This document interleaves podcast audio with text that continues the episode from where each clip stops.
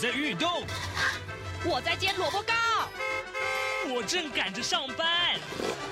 哦，我要赶着去上课啦。这个时候，我们都在听夏志平制作主持的《早安台湾》。早安台湾带给你最热门的时事访谈，最感动的人物专访，最直接的民意表达。对，让我们一起收听《早安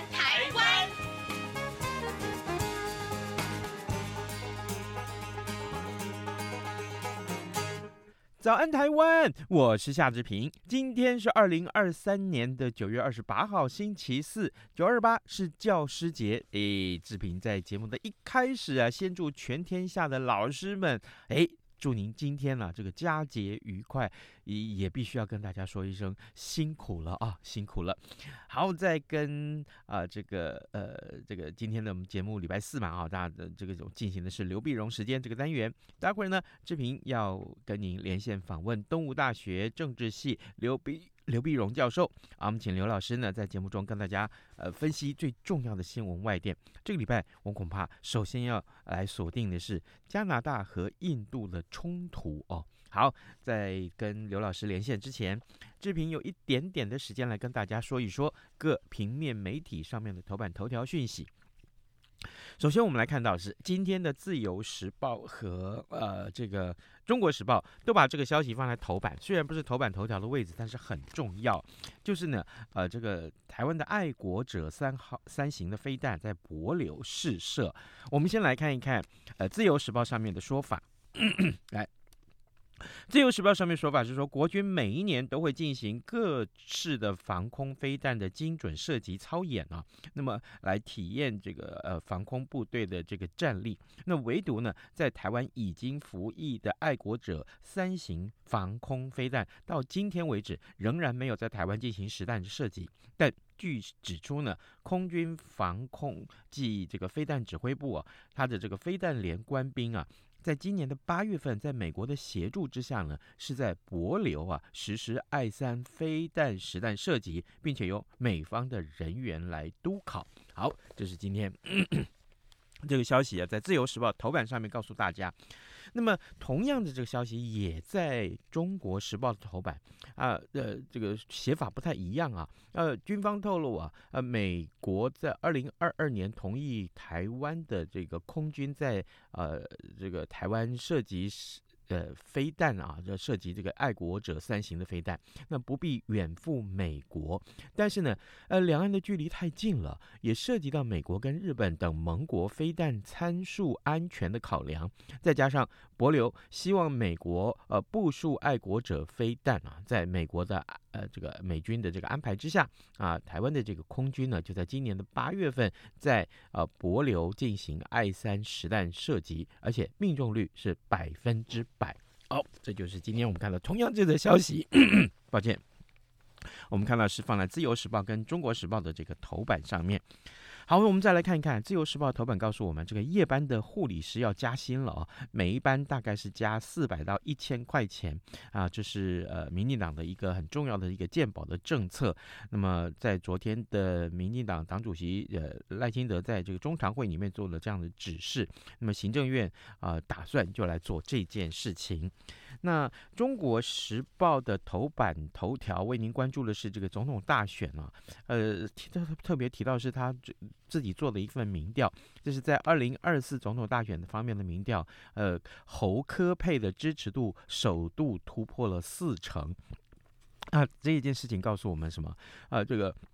呃，侯科佩呃，只有整合成功才能够领先赖萧佩。赖萧佩指的就是民进党的这个赖清德副总统的这个总统候选人。好，这是今天啊，《中国时报》上面的头版头条讯息。但《联合报》的头版头条实在是啊，他们追打这个弹价的消息啊，已经追打了好久了。但今天呢，其实他把昨天立法委员这个算出来的。进口蛋的成本也告诉大家，呃，进口蛋的争议延烧啊，从三月到七月，政府补助啊，吸收这个价差金额高达五点七亿元。那立法委员昨天就在立法院呢、啊、质询的时候，计算了进口鸡蛋的成本，顶多一颗是十八块钱，但是农业部却一颗给了三十二块钱的补助。对此呢，农业部的次长杜文珍他说啊，每一颗三十二块钱的补助是特殊的个案，并不是通案。那么进口业者啊，啊必须要负担这个通关的关税，还有营业税，还有检验费用等等。那农业部呢，依照它实际到案的价格的事实去认定，所以每一批的金额是不尽相同的。好，这是有关于进口蛋的争议，仍然在延烧当中。呃，现在时间是早晨的七点零五分四十五秒，我们先进一段广告，广告过后马上跟刘老师连线喽。啊，老爸早啊！哎，起床啦！今天吃什么啊？哦，今天啊，我们来吃吐司加火腿蛋啊。嗯，好香哦！哎，爸，你在听什么啊？哦，我啊，在听中央广播电台的节目《早安台湾》啊。我平常最喜欢听夏志平主持的访谈了。哦，这个节目都在讲什么啊？新闻跟热门时事话题啊，哎，还有啊，报新闻而已哦，好无聊哦。哎哎，耐心听我说完嘛。早安台湾的节目内容不只是这样哦，除了每天最新的新闻内容，还会邀请各界的专业人士、学者来分享他们的见解哦。我只要一边听这个节目，一边做早餐，就能够了解好多事情哎。哇，那我也要听，在哪个平台可以听到啊？在每个礼拜一到每个礼拜五的早上七点到七点半，就能够在中央广播电台的官网上面收听到喽。哦，对了，在 Sound On、Spotify 这一些 Podcast 的平台上面也能够听得到哦。哇哦，老爸你很潮哎！对呀，Podcast 上面就能听到，也太方便了吧？哎，什么味道啊？哦，老爸，我的早餐烧焦了啦！早安。正吃着什么样的早餐？吐司加火腿蛋，咬一口，然后收听中央广播电台。早安，台湾，刘碧荣时间。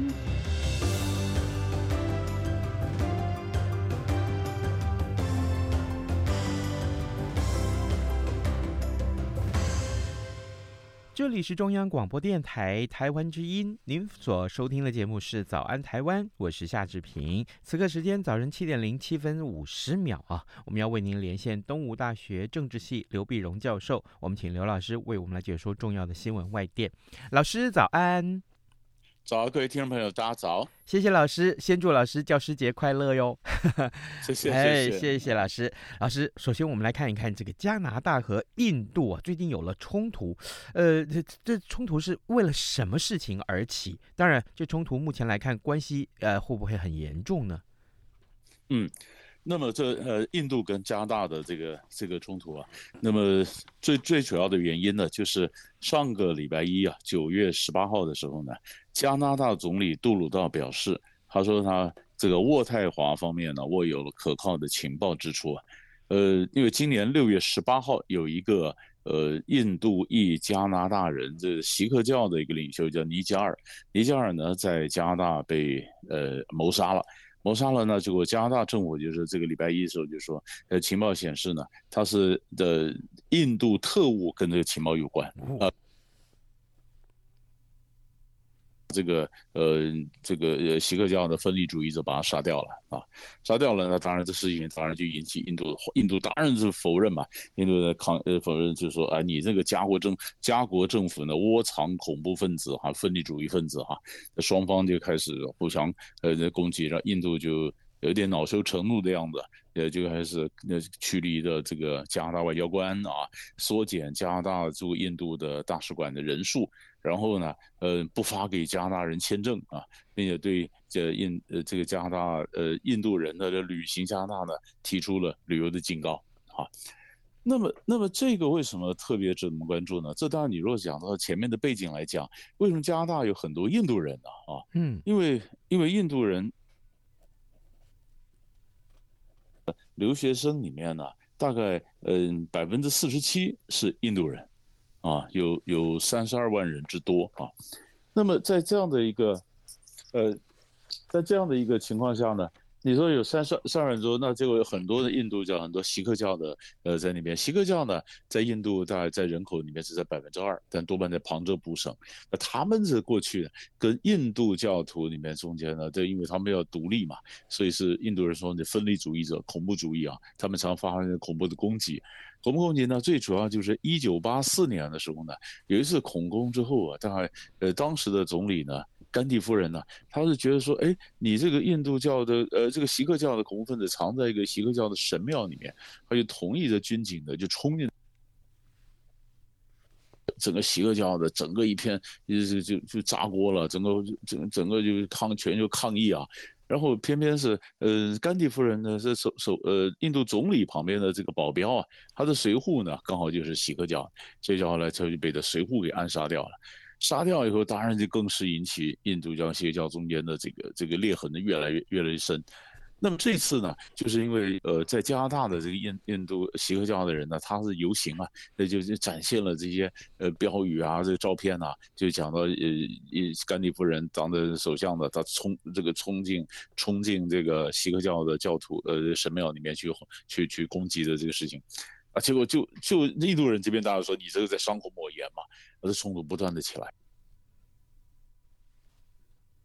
呃，印度是从美国这边得到一些情报，五眼联盟嘛，就是美国加加加拿大，呃，加拿大从美国这边得到情报，美国、加拿大、英国、纽西兰、澳洲五个国家情报分享嘛，得到他的情报，情报以后，呃，就是说就这事情，就加拿大就要求印度说，你要出来跟我一起解决啊，来调查呀，啊。啊那美国就尴尬了，美国现在拉印度啊来围堵中国，那你现在加拿大是美呃印度都是等于美国自己的这个这个呃同一边的，都是好朋友，那好朋友之间吵架，那美国怎么办呢？那就是说，哎呀，你们赶快想办法把这事情是不是调查一下？所以这个事情，呃，可能还有一些涟漪效应会扩大，所以很值得我们去关注。是，那假定啊，这个事情一直呃去延烧下去，那会不会这个美国其实也应该出来说句话吧？应应该如此吧？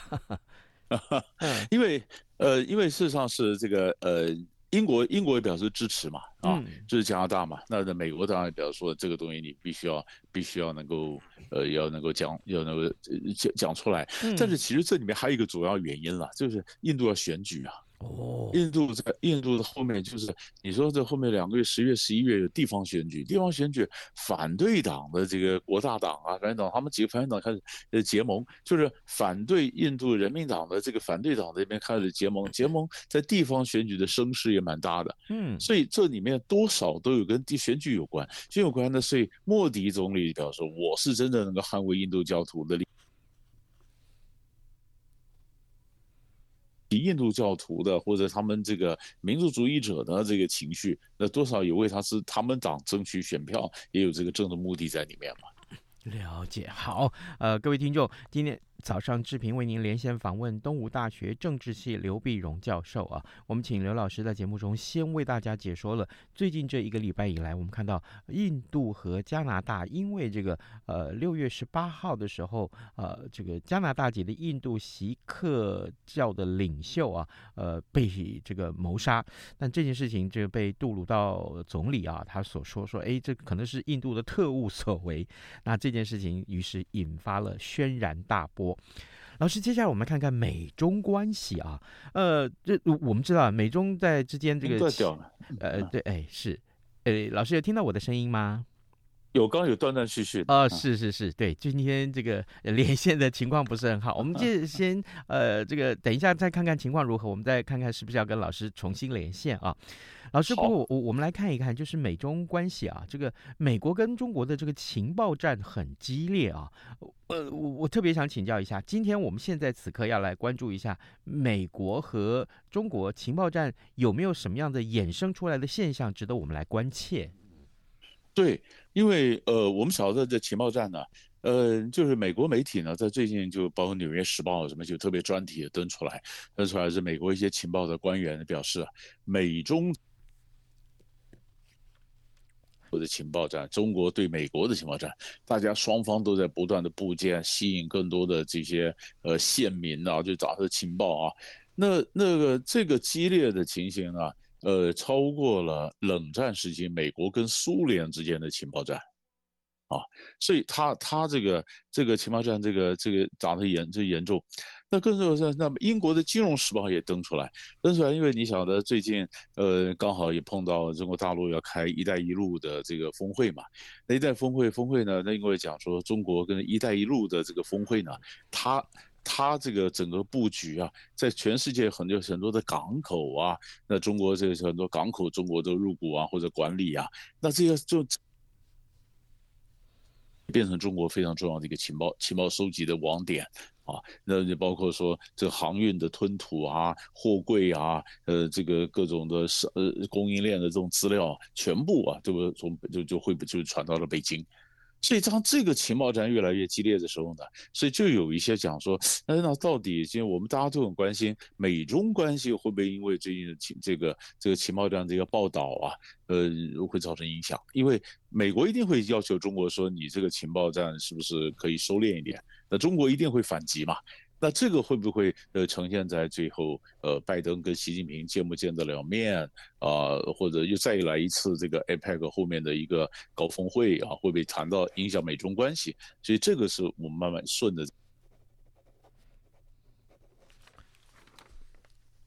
好，呃，各位听众，今天早上志平为您啊、呃、连线访问。东吴大学政治系刘碧荣教授啊，我们请刘老师在节目中跟大家呃来分析了关于加拿大和呃印度的冲突，同时美国和中国的情报啊战啊，我们也做了一些分析。不过很抱歉，今天的这个呃连线有一点点问题，老师，我们先挂断跟您的连线，我们改用电话来连线试试看，也许说不定状况可以好一点。但此刻呢，我们先进一段广告，请老师先休息一下，谢谢老师，抱歉。好。早安，台湾，你正吃着什么样的早餐？吐司加火腿蛋，咬一口，然后收听中央广播电台。早安，报马仔。好的，我们此刻时间是早晨七点零七分二十六秒啊，呃，各位听众，呃，也跟大家致歉一下，因为刚刚呃刘线的这个连线的状况不是很 OK 啊，呃，刘老师的声音有一点断断续续，但我们重新跟刘老师连线，请刘老师再跟我们做其他的这个呃重要的议题的这个解说啊，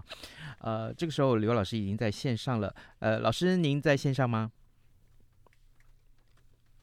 好啊，可能这个呃临时连线还有一点点问题。不过刚刚啊，我我特别来跟呃各位听众重新转述一下，老师刚刚对于这个美中关系的说法。其实它是有很多的这个重要的一个一个现象发生了，呃，特别是中国因为“一带一路”在海外掌握了许多的港口啊，那么这个参与各港口的这个管理跟经营，所以这些港口也成为中国的情报站。那么接下来美中因因为情报站互相呃这个截取了对方很多的情报的时候，呃，我想对于这个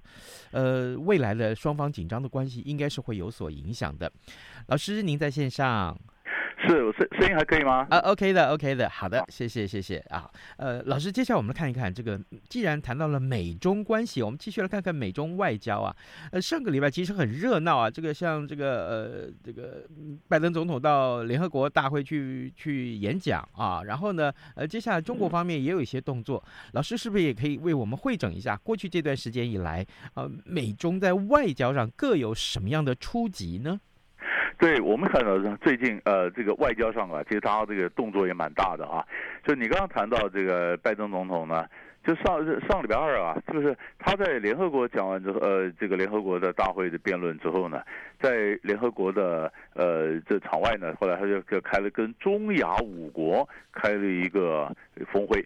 啊，中亚五国开了峰会，开峰会呢，你想，你想这这个中亚呢，呃。中国大陆今年五月份，他西安才在跟中亚国家跟中国开了个峰会，峰会。那么当时，如果我们把这个地图摊开来看呢，中国在五月份在西安开峰会的时候，刚好就是 G7 国家在广岛开开峰会。嗯，那么等于就是他们加强美国、日本啦，这个印他们印太联盟就加强在东边的海域啊，西太平洋边围堵中国，中国就想从西边打出去。打入从这就联络着中亚，那像美国呢，在中亚在围中国，啊，所以这个布局就很清楚了，就好像下围棋一样。嗯然后，这个在美国拉着这中亚的国家，嗯，那中亚当然就美国来讲，美国美国比较晚到了。啊，那中亚本来是俄国、中国、土耳其的一些势力范围，那么现在美国比较晚到，但是美国也这边加强呃中亚的外交布局。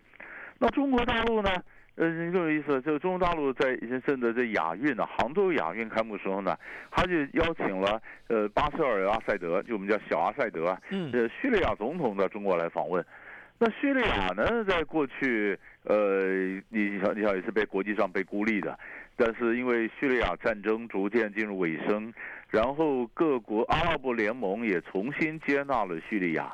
那中国也想说，那在叙利亚的位置很关键呢。那么中国当然也希望跟叙利亚的这外交能加强。所以我们特别注意到，就是可是叙利亚在国际上被制裁，那你那个飞机啊，飞到杭州来会经过很多对你可能不友善的领空啊。那所以中国大陆就觉得，那我派飞机就把你从大马士革接过来好了。从这派飞机到叙利亚，把叙利亚总统巴塞德，呃，巴萨德，呃，巴巴塞尔阿小阿塞德就就把把他接过来，接过来多飞了一千多公里啊，嗯，那绕道绕着过来，这表示这我们从来没有看过说，呃，哪一国到中国访问，中国是派飞机把你接过来的，啊，那这个这个当然就是展现了中国在中东的一个布局或者一个企图心。好，那么这个呃，所以你看这两个都是比较呃不不寻常的一个外交的布局啊，所以在上礼拜就很热闹，所以很值得我们去关注。嗯哼，啊，这个呃小阿塞德到中国去访问，呃，特别还是由飞机来接送。老师，所以那这个可不可以这样子来看？就是呃，其实中国对于回教世界的经营，其实也是呃一直很用心，而且他们使呃使了很多力气呢。是。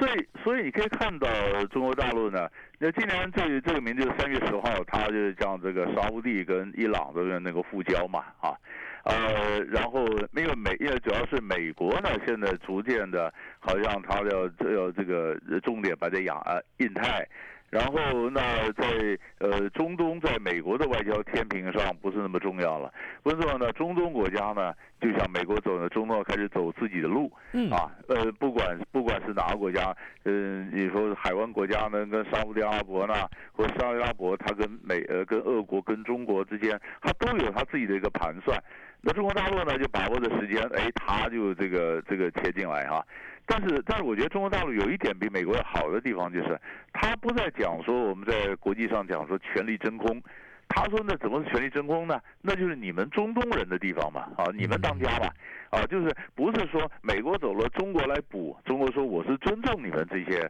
这当地的国家哈、啊，那这个国家听起来就就蛮受用的嘛。那实际上是怎么受用，或者或中国的中国的这个像沙乌地的布局，它的这个呃也不是专门是看石油啊，它跟沙乌地的各种经贸的关系呢，就横跨了整个非常多的不同的产业哈，就 AI 啦、经济啦，呃，这个这各种不同的产业，不同产业呢，沙乌地也觉得说，哎，那我的发展也比较均衡，不会偏颇嘛，嗯，呃，这也比较乐意跟中国大陆去发展关系。啊，所以这个这个当然就是美国就开始紧张，所以美国会不会就在回防中东啊？嗯，所以这个也是我们可以看到美国下一步的这个外交的棋会怎么下。是的，好，呃，最后我们还有一点点时间，老师，我们还要继续请教您这个话题，就是提到了美国啊，哎，美国这个美国政府啊，他们这个关门的危机好像一直都在啊，呃，最近好像又又这个越演越烈了，老师，这是怎么回事呢？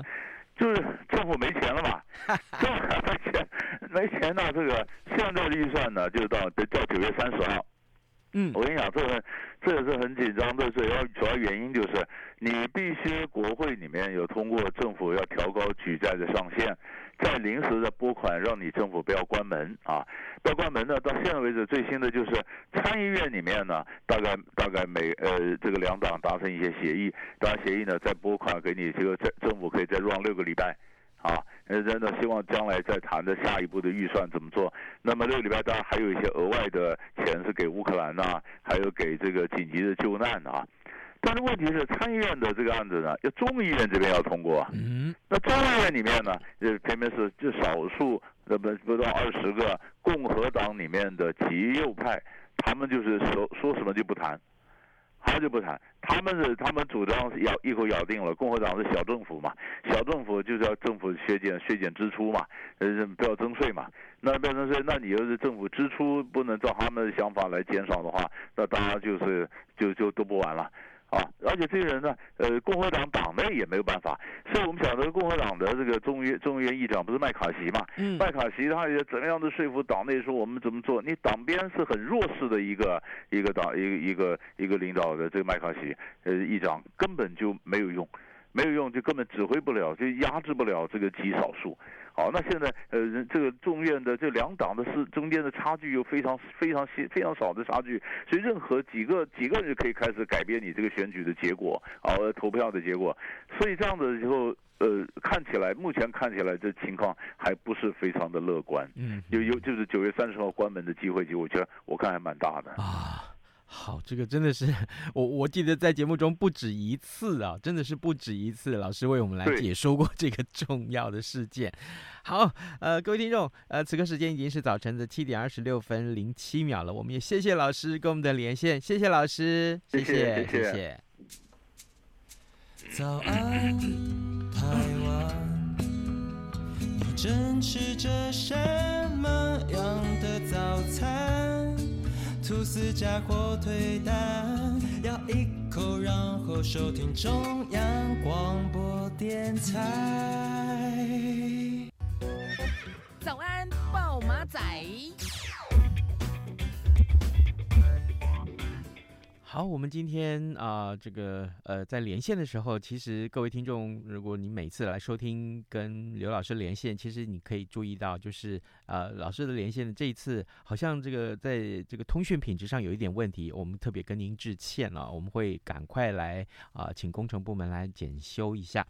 好，这个还有一点时间，我们就来说新闻吧。呃，这个刚刚在跟刘老师连线之前，我跟大家所说的，今天联合报头版头条仍然持续为您关注的蛋价的问题。那在自由时报的五版呢，A 五版里面呢，也提到，就是说，那对于这么多的这个侯友谊的这个国民党这个总统候选人啊，侯友谊他的广告啊，这个对于进口蛋的一些呃说辞，呃，农业部认为这是政治操作啊，这是在抹黑啊。今天自由时报。放在呃五版头的位置，然后呢，呃，但是这个也对于接下来要怎么样重拾对民众对于鸡蛋的信心呢？啊，如果将来是卖这个茶叶蛋啊、卤蛋啊，都需要标示这个鸡蛋的原产地啊。那么具有蛋形的这个散装制品为主，也会在八大通路试办啊。这个标示不实的话是可以处罚，最多处罚到四百万。OK，好，这个恐怕也是大家最关注的话题啊。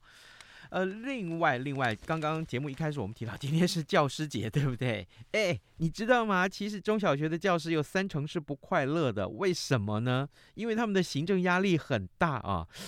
啊，这个问题怎么回事？因为今天的联合报的六版要为您关注到这个话题啊。